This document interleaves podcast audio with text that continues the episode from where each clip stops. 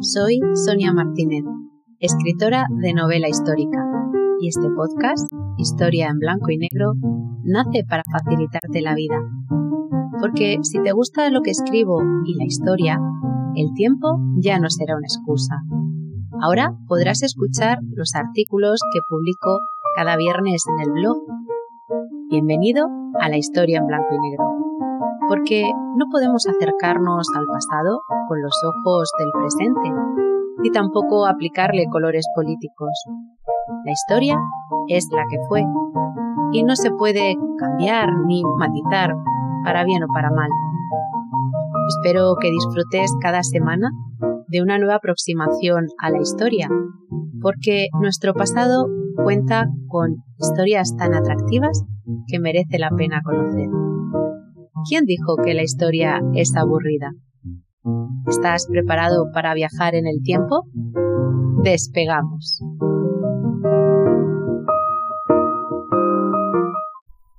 Capítulo 14. Los dos del pudridero. Los reyes españoles, cual dioses griegos, cuentan con su panteón. El cementerio real español se llama Panteón de los Reyes y está en el monasterio del Escorial. En él se entierra a los reyes de España y a sus consortes, en el caso de que las féminas hayan engendrado herederos. En el programa de hoy hablamos de los dos del pudridero. Pero antes de descansar en este exclusivo lugar, hay un trámite obligatorio, un peaje, pasar por el pudridero, un lugar en el que deben estar una media entre 20 y 30 años. El por qué te lo cuento ahora mismo, así que no te marches todavía, porque el tema de hoy da para una novela negra. Antes de contarte quiénes son estos dos cuerpos que se pudren en el pudridero, te diré qué es y para qué sirve. Porque este lugar que no puede tener un nombre más horroroso y que se encuentra en la cripta del Escorial, tiene la función de reducir los cuerpos de los reyes y reinas hasta que quepan en las urnas de plomo de los sarcófagos del Panteón de los Reyes, esos que se pueden visitar cuando vamos al Escorial. Y es que estos tienen un tamaño de un metro de largo y 40 centímetros de ancho. Eh, ya en el siglo XVII, el Padre Santos dijo, eran reyes tan grandes en el mundo que para enterrarse querían un sitio pequeño. Son muchas las leyendas y las historias de terror que nos han llegado sobre este tétrico lugar, que está cerrado para los turistas, claro. Siguiendo las mismas escaleras que conducen al Panteón Real, ese que se puede visitar, en el segundo descanso a la derecha hay una puerta de madera que da paso al penúltimo lugar en el que descansarán los reyes, el pudridero. Si no eres rey de España y estás muerto, tienes vetado el paso, así que no conocerás este sitio jamás. Como las leyendas sobre esta habitación son tantas y tan variadas, para acabar con la rumorología, el bibliotecario del Escorial, Fray José Quevedo, explica así la distribución del pudridero. Y cito, son tres cuartos a manera de alcobas, sin luz ni ventilación ninguna.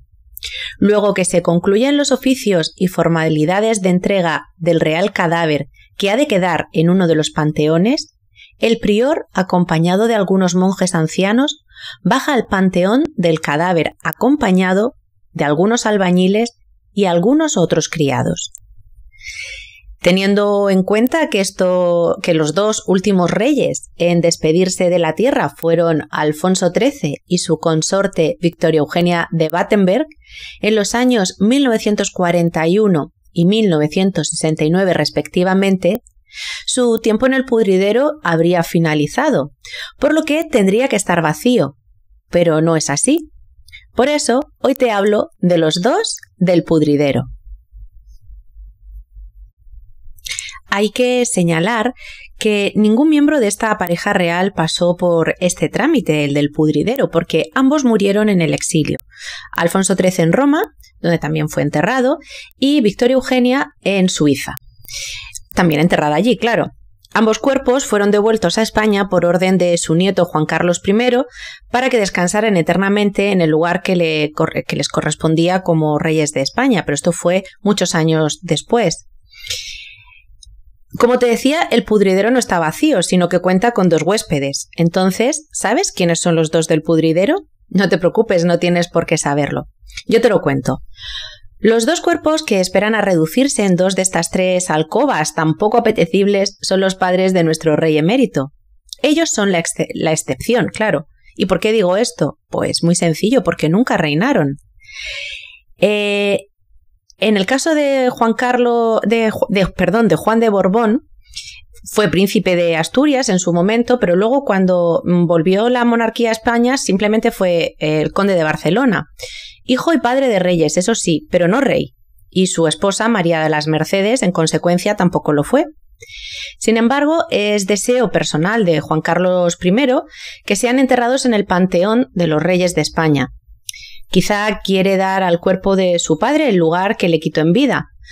No deja de ser curioso lo de este señor que está en medio de dos reyes, por arriba su padre Alfonso XIII y por debajo su hijo Juan Carlos I. Y digo esto porque solo él, sin ser rey, permanece en un lugar eh, exclusivo para reyes.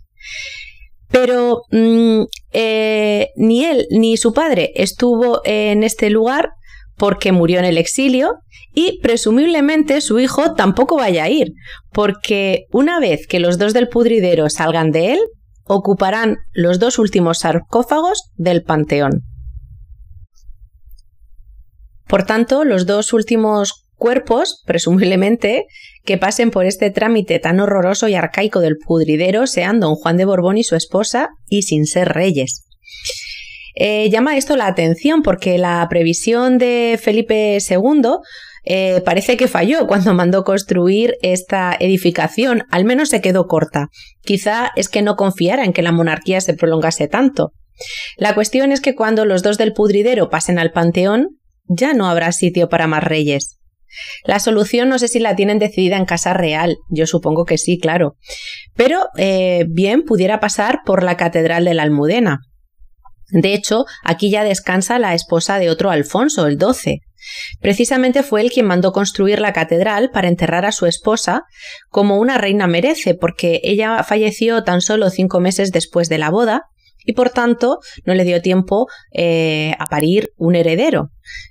Entonces eh, tenía vetado el Panteón de los Reyes. Pero bueno, esto ya se verá.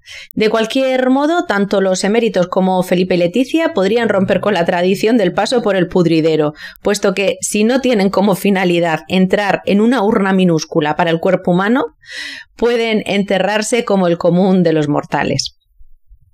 Gracias también a Fray José Quevedo conocemos cómo se lleva a cabo la ceremonia de entrega del cuerpo real.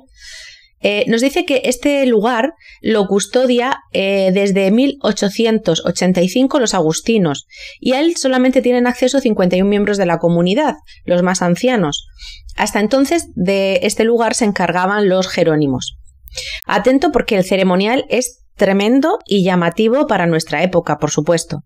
Y comienza así, cito, Padre prior y padres diputados, reconozcan vuestras paternidades del cuerpo de y se nombra al finado que conforme al estilo y la orden de su majestad que os ha sido dada, voy a entregar para que lo tengáis en vuestra guarda y custodia. Entonces eh, se levanta el, el, acta de entrega y los agustinos conducen el cuerpo hacia el pudridero. Pero no creas que se abre una puerta y se ve el féretro en el que se consume el cuerpo, no, no, está tapiado y para eso llevan a los eh, obreros que citaba anteriormente. Levantan una pared para que eh, delante del, féretro al que introducen cuatro, agujerean el, féretro de plomo y eh, hacen cuatro agujeros, de modo que mm, meten cuatro palos, perdón, dos palos. Hacen como un trono, ¿no? Y luego levantan una pared por delante quedan completamente oscuras, sin ventilación y sin nada. Por tanto, no se ve, no abres la puerta y se ve el féretro mientras está consumiendo el cuerpo. No, Eh, entonces mm, lo hacen para que tenga intimidad el finado y lleve a cabo su proceso con la mayor de las tranquilidades. Bueno, como imaginarás, esta idea es mía, pero lo de la pared es cierto, al menos así lo asegura Fray Quevedo.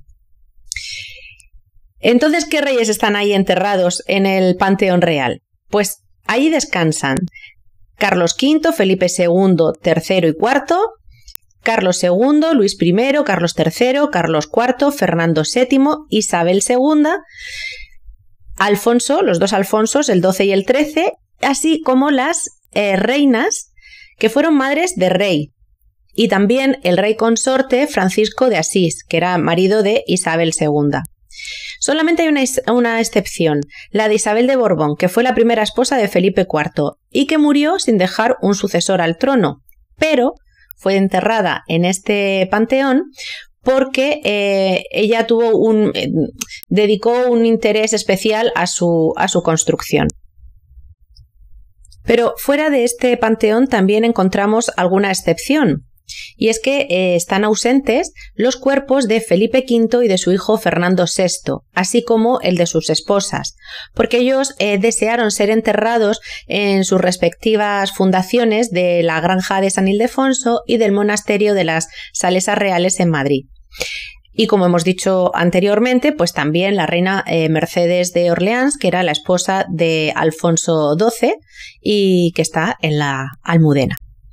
Espero que te haya gustado esta curiosidad de nuestra monarquía y yo te espero la semana que viene para más historias de la historia.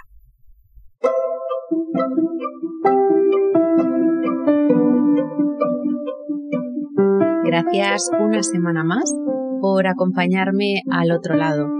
Recuerda compartir para poder ayudarme con la continuidad de este podcast. Y como siempre, te espero en el próximo paseo por la historia.